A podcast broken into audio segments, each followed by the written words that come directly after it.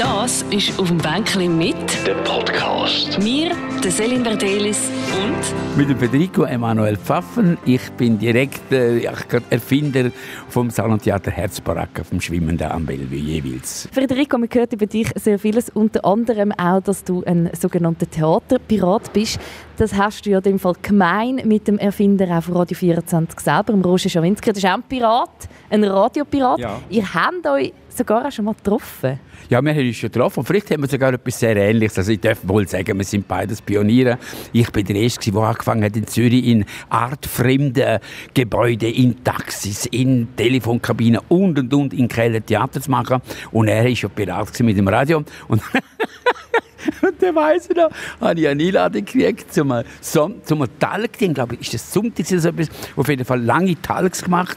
Und Talks hat mir heute und dann nachher hat man mich gewarnt, überall, Federico, musst aufpassen vom Schawinski, der macht dich fertig. Ich habe mir gedacht, ja, wenn man zuerst gesehen. Und dann bin ich bei ihm gewesen, und dann ist es unglaublich lustig gewesen, weil ich habe erzählt und gemacht und einmal bin ich auf den Boden runtergekrochen und habe ihm erklärt, wie das war, wo ich gemeint habe, ich sehe einen Hund und Zügelsacken. Und dann hat er so müssen lachen und hat geschrien, komm wieder rauf, Federico, man hört, ich kann nicht mehr, komm wieder rauf. Bin ich wieder da oben und habe ihm Geschichten und Sachen erzählt. Also mir ist unglaublich lustig gehabt. Ich bin völlig froh gelaunt bin aus dem Studio raus. Es war richtig gut. Gewesen. Ganz ehrliche Begegnung. Und man merkt es jetzt dir auch gerade an, wie du erzählst. Also, du lebst und, und du liebst auch das Drama und, und das Leben in allen Facetten bis ins kleinste Detail. Ja, ich liebe. Ich liebe das Drama, ich liebe die Tragödie. Ich bin ja als Kind, wenn wir jetzt sind Ski fahren, bin ich ins Theater Marseille gegangen und da bin ich einmal gesessen vor dem riesen roten Vorhang und habe mir gedacht, jetzt will ich da durch, durch alle Schichten von Stoffen und Kulissen, bis ich im Zentrum bin vom Leben überhaupt. Weißt du, der Prinzessin vorbei, der Drache vorbei, der Prinzen vorbei, bis ich genau weiß, da ist der Kern vom Leben. Von wo kommt die Theaterliebe, die Liebe für die Kleinkunst? Also, äh, erstens mal, Kleinkunst, ja, zucke zusammen, weil ich habe keine Ahnung, was eigentlich Kleinkunst ist. Ich weiß auch nicht, was Grosskunst ist. Vielleicht ist einfach die, die mehr, die, die subventioniert sind, machen Grosskunst. Und die, die nicht subventioniert sind, machen Kleinkunst. Ich weiß es nicht. Aber die Liebe ist vielleicht auch, gekommen- ich kann das Beispiel sagen, ich habe als Kind schon geliebt, wenn Mama im grossen, knisternden Ballkleid sich einmal, bevor sie an den Ball gegangen sind, zu mir runtergebückt hat und mich geküsst hat, dann ich das Brassle hören, klirren und habe eigentlich schon gesehen, wie die dort tanzen in diesen wunderschönen Kleidern. Und das hat mich dermaßen fasziniert, weil Mama selber hat ja eigentlich etwas Dramatisches gemacht. Sie hat eine Haute Couture Boutique die schönsten Kleider, immer, das ist immer das Thema gewesen, die unglaublich schönen Stoffe. Und dadurch, vielleicht hat es für dort geweckt. Und dann hat Mama natürlich etwas ganz Tolles gemacht. Sie hat mich eingeführt in die Weltliteratur. Weil ich glaube, ohne Weltliteratur in Chur und ohne die Mama mit der Haute Couture, die uns Mailand heimgebracht, Paris heimgebracht, äh, England heimgebracht, hätte ich, wäre ich eingegangen, total. Aber was ist das für Weltliteratur? Also Bücher von dort, sind das Geschichten? Das war? Weltliteratur. gewesen. Zwar mein Lieblingsautor war Dostoevsky, selbstverständlich, Tolstoi. Ich habe bei den Russen gelebt. Ich habe aber als Kind mir vorgestellt, wie die Irina im schönen Spitzenkleid im Weißen am Fenster vorbeiläuft und ganz kurz mir hineinschaut, scheu. Und ich schaue auch und dann verstecke mich unter der Decke, weil ich so scheu bin. Und dann hab, also das, ist, das sind meine grossen Lieben, die russischen Irinas. Und dann habe ich natürlich eben den Dostojewskis Drama Raskolnikow. Ich hatte sogar einmal eine Identitätskrise wegen Raskolnikow. Ich habe gemeint, ich sehe ihn selber. Ich sehe den Mörder. Habe mir das eingebildet, immer wenn es Leute hat an der Türe.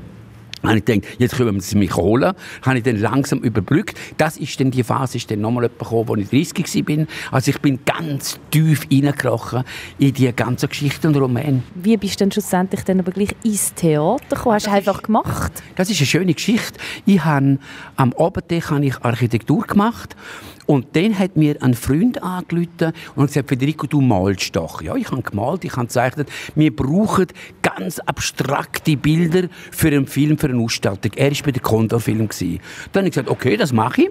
Und dann bin ich in eine, ich weiß noch, bin ich in eine Wohnung in Maschwanden von einem Schauspieler und habe gesagt, du, ich brauche nur ein kleines Zimmer und dann mache ich die Bilder machen und am Schluss ist die ganze Wohnung mein Atelier gewesen. und ich habe riesige Bilder gemacht und mein Freund, der Michael Schachtüb, übrigens der von, äh, der Mel von Meloni, das ist, das ist der gleiche, der hat dann müssen im Estrich oben wohnen, weil ich dann zu Hause hatte als Atelier, haben dann die Bilder gebracht und die sind begeistert gewesen. Und dann ist Stanislav Bohr, der ist ganz wichtig gewesen, das ist ein tschechischer Regisseur gewesen, der hat mich gefragt, willst du in meinem Film Ausstattung machen?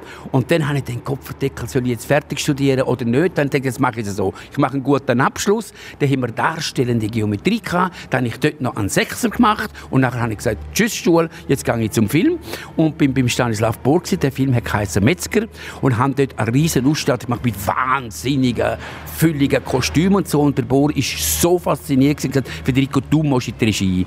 In der Akademie in Zürich gibt es eine Ausbildung zum Regisseur. Und dann, haha, wunderbar gewesen. Dann bin ich, hab gedacht, ich, ich getraue mich und habe mich angemeldet. Und der Rellstab, damals Direktor von der Schauspielakademie, hat mich empfangen, gute Laune gehabt, gesagt, gut, kommst du Prüfung machen. Und dann weiss ich noch gut, bin ich die Tremstrasse draufgelaufen und hat der Vogel unglaublich stark gepfiffen. Da habe ich gedacht, das ist eigentlich ein gutes Zeichen, aber bin die Strasse drauf, in die riesen. Das ist noch damals, jetzt ist es ja in der ZHG äh, eine Abteilung, aber dort ist es noch in der riesen schönen Villa Dobler Jugendstilvilla. Fantastisch. Kommt dort rein, aber jetzt ist mir das Herz in die Hosen aber geht, weil da sind alles so noble, also sogenannt Gebildete umgestanden und haben so leislich geredet. Und ich bin mir vorgekommen wie ein Bauer von den Bergen oben runter. Und habe dann die Prüfung gemacht. Und während der Prüfung habe ich einmal ausgeholt. Ich habe den Bergün gespielt vom Ibsen, habe Zwiebeln geöffnet und Celler, die habe ich äh, den Experten angeworfen und gesagt, nein. Und dann haben sie mir gerufen, hören Sie auf, nein, hören nicht auf, ich sage, ich suche jetzt das Zentrum und mache und habe tun. Und dann haben sie mir immer wieder gesagt, ist genug, Herr Pfeffer, ist genug. Und dann am Abend ist das Resultat von der Prüfung. Und dann ist im Zimmer 6, hat man dem gesagt, der Älteste ist da drinnen gesessen, der Direktor, und ist eine nach der anderen, eine nach der anderen rausgekommen, brüllend, verweint, nichts. Und dann habe ich mir gedacht, leck mir am Arsch. Ich habe sowieso nicht bestanden, bin schon aufgestanden zum Gehen und denke, das lohnt mir nicht gefallen, dass man mir sagt, nein. Und dann höre ich, Pfaffen. Und das Herz hat gepöpperlet und bin rein und dann, hurra, hurra, hurra, hurra, bin ich rein und der Weltstab sitzt dort und sagt, Pfaffen hast du die beste Prüfung gemacht, aber Deutsch lernst du nie. Dann habe ich gesagt, muss ich auch nicht lernen. Er hat gesagt, ja, hast recht, du willst schon Regie studieren. Und dann bin ich in der Akademie, gewesen, da habe ich vier Jahre, schönste Jahr erlebt, schönste Jahr. Und wir haben durchgeschafft. Film, Theater, Hörspiel. Und so bin ich dann da drin, in dieser Welt drin. Gewesen. Das ist unglaublich, wie du so die Details lebst und wie du auch äh, kannst von diesen Details erzählen Der Vogel, äh, wie du deine Umgebung wahrnimmst. Du hast selber irgendwie das Gefühl gehabt, du sagst die Hauptfigur von einem Buch. Hast du das Gefühl, du, du, du nimmst mehr wahr als andere Leute? Ich weiß es nicht. Was ich ganz sicher mir denke, mit Dankbarkeit, Mama ist jetzt tot, liebe Mama, Ciao, schaust vielleicht so vom Himmel oben runter. Äh, was ich denke, ich von ihr, Gerda, meine Mama war sehr intuitiv und hat vielmal, ich meine, einfach vorausgesehen. Und im richtigen Moment, und das glaube ich, habe ich für ihr, weil alle die Projekte, die ich dann gemacht habe, ich noch das Schwert nie müssen ziehen Nie gegen jemanden, sondern immer dafür. Und bin oft genau im richtigen Moment, zur richtigen Zeit, am gleichen Ort. Das ist also unglaublich. Also, ich habe ja von Bellevue eine riesige Schiffinstallation gestellt und habe Bewilligung gekriegt, weil ich genau im richtigen Moment, kurz vor Ostern, eine halbe Stunde im richtigen Büro war, wo der Chef von dem Büro vergessen hat, seinen Autoschlüssel nochmal zurückgekommen und auf dem Stuhl ist ein Stuhl, ist ein Mantel, ein Kaschmirmantel gelegen, genau der gleiche wie ich habe. Und der kommt rein und sagt, hey, Sie, Sie haben meinen Mantel an. Sag ich, Ihr Mantel liegt dort, ich weiß, wir haben beide den gleichen Mantel. Also mögen wir uns. Dann schaut er mir aha, du bist der Pfaffen. Sag ich, ja, ich bin der Pfaffen. Hast Bewilligung, hast Bewilligung, ich muss jetzt gehen. So, überall, dauernd ist es so gegangen. Im richtigen Moment. Also ich weiß, ich habe der Mama einmal gesagt, Mama, du musst keine Angst haben, wir führen Dengeln. Und das habe ich auch das Gefühl gehabt. Immer, immer richtigen Moment. Und selber aber gewisse Situationen auch visualisiert und hartnäckig bleiben und dranbleiben und bei denen x-mal im Büro gestanden. Ja, ich habe natürlich dann einen schönen Trick gemacht. Ich sage jetzt den Trick, weil als ich die Akademie fertig hatte, habe ich gedacht, jetzt müssen sie Zürich mich kennenlernen. Und dann bin ich dann Jahr, also sicher ein Jahr, jeden Morgen bin ich aufs Büro gegangen, in den zweiten Stock vom Stadthaus und habe die Türen geöffnet und gesagt, guten Morgen miteinander wieder gegangen. Dann, bis die mich nicht mehr vergessen. Und so habe ich langsam mich bewegen, der Kultur in Zürich, habe dann auch mir einen riesen riesen Spass gemacht. Das war auch schön, weil meine Kollegen immer gemaulet und gemacht, wow, die Geldsucherei. Ich habe eine Kult daraus gemacht. Ich habe ganz schöne Objekte, Eisenbücher, 50 Kilo schwer, 30 Kilo schwer, Pergamentbücher habe ich gemacht. Und dann habe ich das einmal gebracht zum Geld suchen. Und dann sind die so überrascht und haben Freude an diesen Sachen. Dann habe ich meistens auch gekriegt. Also ich habe wirklich ich darf sagen, an Ausschwettung Geld so können auftreiben, um meine Projekte machen. Aber ich habe das immer beides verbunden. Spaß mit Schönheit, mit, ja, ich darf sagen, mit Kreativität und nicht schwere. Wenn ich dem Geld kriegst für eine Produktion, dann sage ich Himmel sei Dank. Weil jeder, der auf dem Boden Stein klopft, der kriegt ja kein Geld. Und der krampft wie verrückt. Also wenn ich kriege für die Kunst, die ich mache, dann bin ich dankbar und habe dem gegenüber auch schöne Sachen gemacht. Du bist einfach bei denen vorbei in der Stadt. Du hast sie nicht gekannt, du hast das Büro ausfindig ja. gemacht und hast wie so gefunden, ich will jetzt, dass ich denen in, in, in den Kopf ja. einbrennt ja. wird. Ja, das habe ich so gemacht. Ich habe zum Beispiel auch... ich weiß noch gut, dann habe ich von der Mikro Geld wählen. Und dann habe ich am Dr. Fischer angerufen und gesagt, ja, gehen Sie mal hin. Dann habe ich eingegeben, dann habe ich Bescheid gekriegt, ja, wir können Ihnen nichts geben, das geht einfach nicht. Dann habe ich gedacht, warte nur, warte nur. Dann habe ich ein Buch gemacht, mit ganz viel wunderschönen Pergamentseiten, mit schöner Schrift und Zeug und Sachen und haben das alles eingestrichen mit Leinöl, weil das schmeckt, das ist verheerend. Und dann bin ich zum Mikro zum grossen Gebäude und habe dort gelitten beim Abwarten und gesagt, Sie, grüezi, ich habe hier ein Buch, tun Sie das am Herrn Dr. Fischer auf den Tisch stellen, weil der hat das gewünscht. Dann hat er das gemacht, er denkt, ich sage die Wahrheit.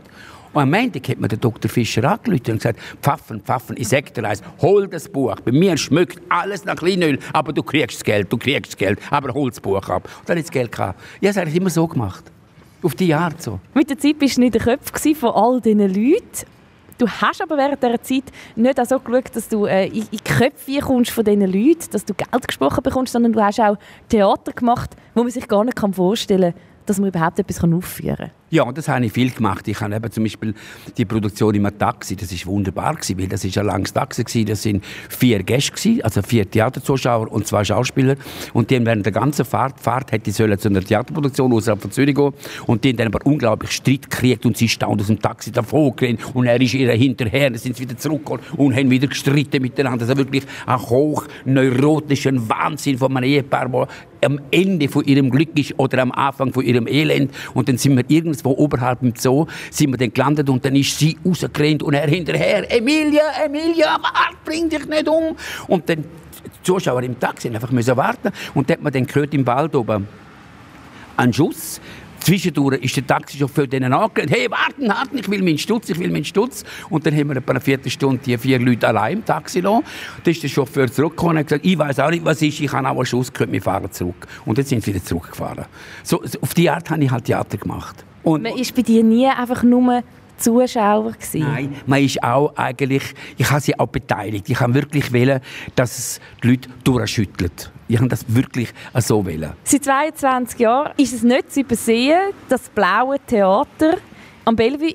Wie bist du auf das gekommen, ein schwimmendes Theater zu machen? Das ist so. Ich habe äh, nach all meinen Projekten habe ich in der Gigagas, also im Kellergewölbe, ein schönes ein schönes Varieté aufgebaut. Haben aber dort nicht gut gehabt, letztlich von den Umständen mit dem Hausbesitzer und Zeug und Sachen. Wir haben zwei Jahre eigentlich gratis geschafft dort. Und alle Leute, die mitgemacht haben, also denen unglaublich Dank. Eine ist jetzt beim Radio DRS, eine ganz tolle. Und nachher haben wir aber nach zwei Jahren gesagt, jetzt machen wir nicht mehr weiter. Wenn der Double uns einfach so ausnützt. Wir haben es geliebt, das Varieté. Aber wir haben gar nicht mehr gewusst, von was leben. Und dann habe ich mir gedacht, am Morgen um 4 Uhr in der Splendid Bar, habe ich mir auf einmal gedacht, so, ich habe gute Laune gehabt. Weißt du, warum ich gute Laune hatte? Weil neben mir sind zwei Leute gestanden und die haben über mich geredet. Und zwar haben die Zeug erzählt. Ich habe gedacht, das darf ja nicht wahr sein. Und dann bin ich, die haben nicht gewusst, wie ich ausgesehen Dann bin ich zu denen hergestanden. Also das war ein Zufall? Die ja, ein Zufall. Zufall. Ja. Und haben sie aber gut geredet oder schlecht? Schlecht und gut. Und Sachen, Hanebücher, ich sage, ich sehe sowieso reich, ich habe sowieso weiter mein Baby in der Stadt und Zeug und Sachen. Und dann bin ich hergestanden und habe gesagt, sie haben ganz recht, der Pfaffen kann machen, was er will, der Vitamin B, der kennt jeder, der hat genug Stolz und macht, was er will. Und haben mit denen zusammen über mich gelästert. Und das habe ich so lässig gefunden. Und die haben das nicht gemerkt, die haben nicht gewusst, wie ich ausgesehen Und dann, wo sie rausgegangen sind, bin ich ganz schnell hinten und habe ihnen ein Kärtchen in die Hand von mir und habe die Tür zugemacht und bin weg. Und bin an einem anderen, bin an einem anderen Ort hergestanden. Und dann habe ich wirklich, ich bin aufgeregt und wow, da ist gelaufen im Kopf und Zeug und Sachen. Und dann habe ich einfach zeichnen. Ein Haus. Hast du die dann wieder mal getroffen, die zwei? Die habe ich nie mehr gesehen, weil ich bin, habe nachher eigentlich nicht mehr so viel im Splendid äh, verkehrt und äh, haben dann auch wahnsinnig viel zu tun gehabt und haben einfach, aber dann in der Splendidbahn in einer anderen Ecke zu zeichnen und dann habe ich auf einmal gedacht, eigentlich wäre es schon irrsinnig toll, dass wenn am Morgen um 4 Uhr der Meier aus dem Fenster raus schaut und sieht ein blaues Haus vorbeischwimmen. Wer ist der Meier? Einfach eine Erfindung. Vom Zolliker Berg oben runter schaut und sagt, Rösli, Rösli, komm, Rösli, komm, komm schauen, komm, komm schauen. Da unten, komm jetzt, Rösli, steh nicht auf, komm schauen. Da unten fährt ein blaues Haus vorbei. Und das Rösli steht auf und geht das Fenster und das blaue Haus ist natürlich schon vorbei und sagt, du sag mal, spinnst, musst etwa langsam ins Burgölzli. Du siehst blaue Häuser in der Nacht. Okay, am anderen Tag ist das Rösli am Fenster und sieht das blaue Haus und ruft sie, Hans, steh auf, Hans, steh auf, das blaue Haus, das du gestern siehst. Und wenn, wenn der Hans kommt, ist das blaue Haus wieder vorbei. Und beide denken, Moment, spinnen wir oder spinnen wir eigentlich nicht? Das ist so der Ausgangslage gewesen. Einfach die Überraschung von etwas, gibt es oder gibt es nicht. Und das ist ja eigentlich auch das Geheimnis, meine ich, als tiefes, tiefes Geheimnis im Theater. Das ist die Idee, die sich aber nicht unbedingt muss materialisieren muss, die kommt und wieder geht. Und darum ist auch die Herzbracke kommt und geht wieder und bleibt in den Köpfen zurück. So gehe ich einmal am anderen Tag. Wenn ich weggefahren bin an einen anderen Ort, gehe ich schauen, wenn ich nicht mehr dort bin.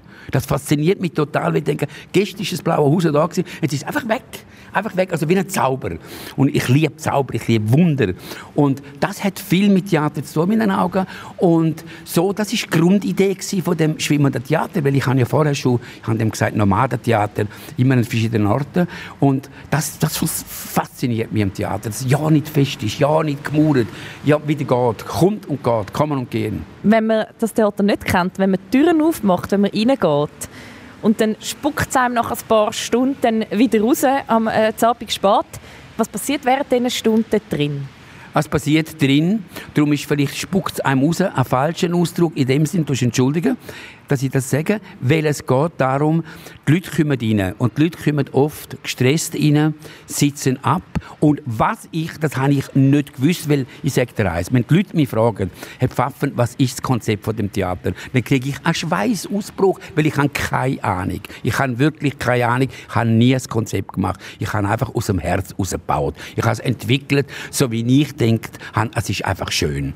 Und das kommt auch bei den Leuten, das kommt extrem an, die Leute schwer kommen rein rein und schwärmen von den Details, schwärmen alle von den Sachen, die drin sind und sagen, wie schön es gebaut ist und Zeug und Sachen.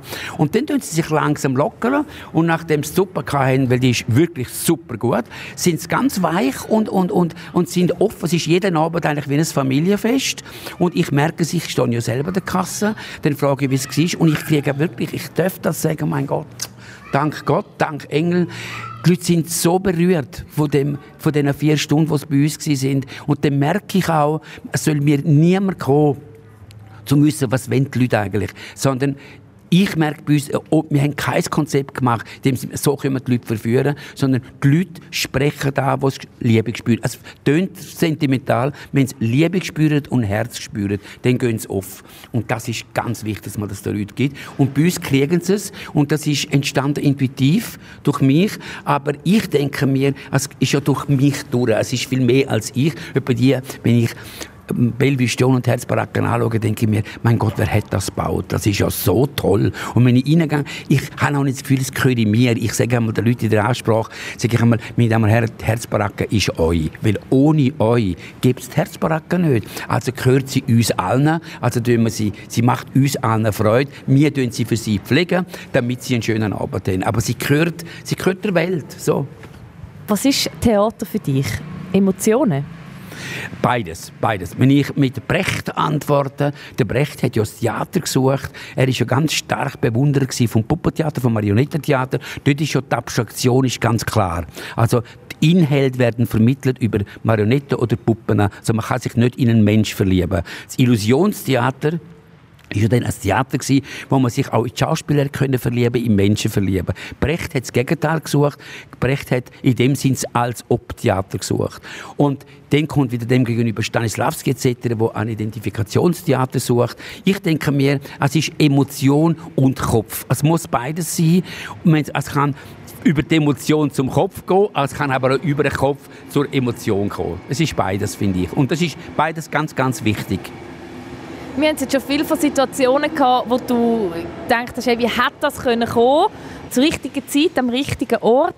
Was sind noch so Erlebnisse oder Begegnungen, die dir immer wieder durch den Kopf gehen, wo du immer wieder erzählst, wo du auch findest, das ist jetzt unglaublich gewesen, sei es einfach, weil es, unglaublich war oder weil es besonders schön war oder, oder hast du jemanden besonders getroffen? Was sind so Geschichten, die du auf Lager hast? Ja, das kann ich dir gerne erzählen, weil das erlebe ich auf jeden Fall mit der Herzbaracke viel, weil ich gehe ja auf die Leute zu. Und es ist schon einmal schön, wenn nach zwei Jahren jemand kommt und sagt, Herr Pfaffen, können Sie sich erinnern, es ist kalt, ich bin draussen gestanden und Sie haben mich einfach gefragt, wenn Sie einen Tee und dann haben Sie einen Tee rausgebracht und dann denkt mein Gott, ist das toll, da fragt mich einfach jemand nach dem Tee und jetzt bin ich da, jetzt habe ich Sie besucht. Oder einmal ja ganz, ah, da sind mir Tränen gekommen, kommt eine Frau, eine bildschöne Frau und gibt mir 20 Franken. Und sage, wieso geben Sie mir 20 Franken? Sagt sie, können Sie sich nicht erinnern, damals auf dem Hirschenplatz bin ich zu Ihnen gekommen, hey, ist mir ein Stutz.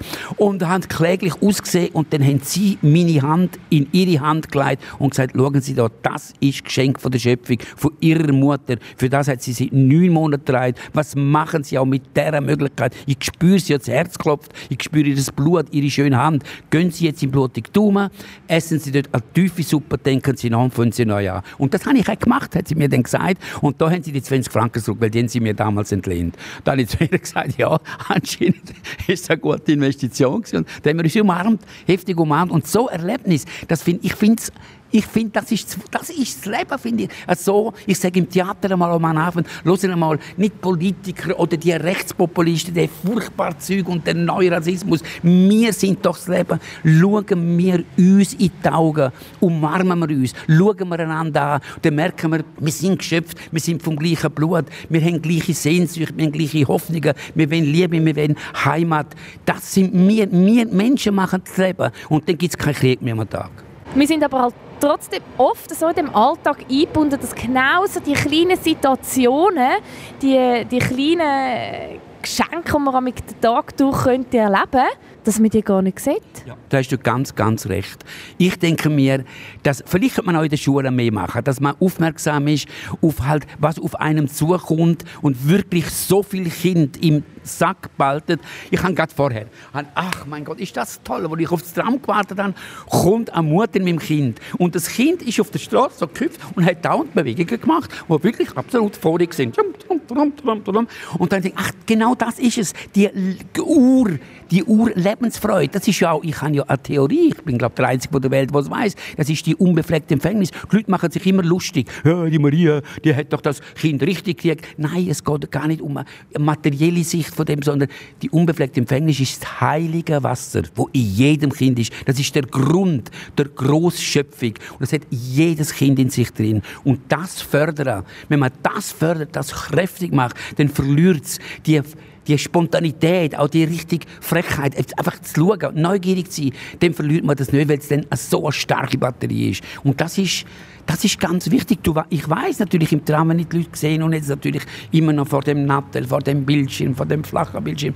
Also das ist ja auch wichtig. Aber man, wie du sagst, also die Leute sollen probieren, das nicht zu vergessen. Du hast sicher auch schon gehört, ah, der Pfaffen ist ein bisschen ein Spinner. Wie gehst du mit Vorurteilen? Ja, das ist, äh, weißt, ich habe ja Vorurteile. Also, ich, ich habe ja Vorurteile. Und nachher schäme ich mich auch, wenn es nicht stimmt und bin gleichzeitig froh. Ich habe auch schon, wenn jemand ins Theater kommt, gedacht, ist das eine blöde Scheiße, mein Gott nochmal. Und nach fünf Minuten habe ich auf einmal gemerkt, die ist ja toll. Weil ich mache im Theater etwas anderes, wenn jemand komisch ist oder schlecht gelohnt, dann bringe ich zur Strafe ein Glas Champagner. wirklich zur Strafe. Und dann müssen sie lachen, dann muss ich auch lachen und dann sind alle Vorurteile vorbei. Also, das passiert natürlich auch. Und das ist natürlich Vorurteil, das muss man sehen, finde ich, das verstehen auch Politiker nicht. Das ist ganz logisch, dass in den Bergen oben die Leute mehr Angst haben vor Afrikanern als wir in der Stadt. Weil es ist ja anthropologisch gewachsen. Die Leute, die in den Bergen oben wohnen, die haben müssen damals in die Berge rauf, weil es unten keinen Platz hatten. Also haben sie Futter nicht. Angst, dass ihnen das Futter genommen wird. Das ist noch ganz tief in ihnen. Wir tun ja dauernd so, dass die Zivilisation uns so verändert. Ach was, in uns sind immer noch Krieger und Kämpfer und, und in uns schlimmeren Abgründe, wo wir ablehnen, dabei sind sie noch voll da, in uns sind Mörder, in uns ist alles drin. Und die, die, die Sterbsünde. Und, und, äh, und aus dem Grund, äh, das passiert auch mir. Ich kriege dauernd über mich hin. Mein Gott, was ich über mich stolper, Maria und Josef. Dann denke ich einmal, lieber Gott, verzeih, verzeih, verzeih mir. Und so ist, und wenn man es eben selber erkennt, und dann ist natürlich gut, wenn man kann darüber lachen und wenn man halt schwach ist und traurig ist und nicht mag, dann ist man halt vielmal ungerecht gegen uns und ich bin dann ungerecht auch, auch gegen uns und gegen mich selber und das furchtbar. Kennen wir ja alle. Oder? Und trotzdem habe ich aber das Gefühl, bei dir gelingt vieles. Bei dir ist vieles schlussendlich, Schluss am Ende wendet es sich zum Positiven. Wie machst du das? Oder scheint das einfach nur so? Und hast du trotzdem aber auch griesgrämige Tage und, und, und strahlst nicht so wie jetzt heute bei mir auf dem Bänkchen? Nein, also das muss ich eben gar nicht spielen, das Strahlen, sondern es ist schon, äh, also, also äh, natürlich bin ich griesgrämig, aber einen ganzen Tag hat bei mir ein Griesgram. der, Gries, der Herr Griesgram hat keine Chance bei mir den ganzen Tag. Überhaupt nicht. Nein, nein. Also für das sehe ich dann wieder das und das, was mich interessiert, das und das, was mich freut. Und äh, nein, ich bin auch, wenn ich, ich kann ja, ich bin ja Stier im Sternzeichen, Stier Jungfrau Löwe im Aszendent, ich kann ja uh, verrückt werden. Aber dann ist es vorbei. Und dann nachher fängt es wieder neu an. Also bei mir fängt eigentlich jeden Tag frisch zu frisch an. So. Und wie machst du, dass das eben bei dir alles am Schluss so funktioniert? Oder scheint das einfach so? Nein, warum es eigentlich wirklich fun funktioniert. Vielmal mache ich einfach im richtigen Moment, glaube ich, das Richtige. Da, da hilft man mir. Wer mir hilft, weiß ich nicht genau. Vielleicht sind es Geister, vielleicht sind es eben Engel, vielleicht ist der Vogel, der damals im Busch gesessen ist und pfiffen hat, dass ich prüfe, dem würde ich wohl bestehen. Ich weiß nicht genau, was es ist. Vielleicht ist ja mitunter meine Mutter. Meine Mutter hat daheim ganz viel gesungen. Dort wirklich, ich höre die immer singen, hat immer Liebeslieder gesungen. Mich hat sie gelernt als Liebesname Cocodrillo Larivarius und dort sie gesungen, weil sie der Sinnerin war und äh, hat mir schon in dem Sinn einen Gesang ins Ohr rein, in mein Blut rein und von dort her und hat mir auch viel gesagt, bist dankbar, bist dankbar und jeden Tag danke für dein Leben. Mache ich zu wenig, mache ich viel zu wenig, mache ich viel zu wenig. Jeden Tag sage ich mir, aber morgen, morgen sitze ich her und sage, ich danke, dass ich jetzt einen neuen Tag habe. Aber das kann ich irgendwie nicht. Aber ich weiß nicht, wieso ich weiß nicht, wieso es geht. Klar, es kommt dann wieder mal an Ungerechtigkeit. Jetzt habe ich einen erlebt, die will ich nicht unbedingt erzählen. Und dann denke ich mir, Gott verdeckel, Gott verdeckel, was tun sich die Menschen gegenseitig an? Und dann denke ich wieder an... Äh, an die Jüdin, da habe ich jetzt aber den Namen nicht da, eine wunderbare Jüdin, die in Auschwitz gelandet ist und unglaublich, als ich das Buch gelesen habe, ah, das hat mir so viel gegeben, ah, so äh, ein Wille, ein Glaube an eigentlich die Schöpfungskraft vom Leben, an das Kreatürliche, dann denke ich an die, die denke ich viel und denke Federico, es gibt so viel Stimmen und auch die hat immer noch durchgekriegt und an die Menschen glaubt, an die Liebe glaubt und so nimm die zusammen jetzt und schaff mit dir. Das, das ist auf dem Bänkchen mit ein Podcast von der Selin Verdelis. Alle Gespräche auf radio24.ch und allen Podcast-Plattformen.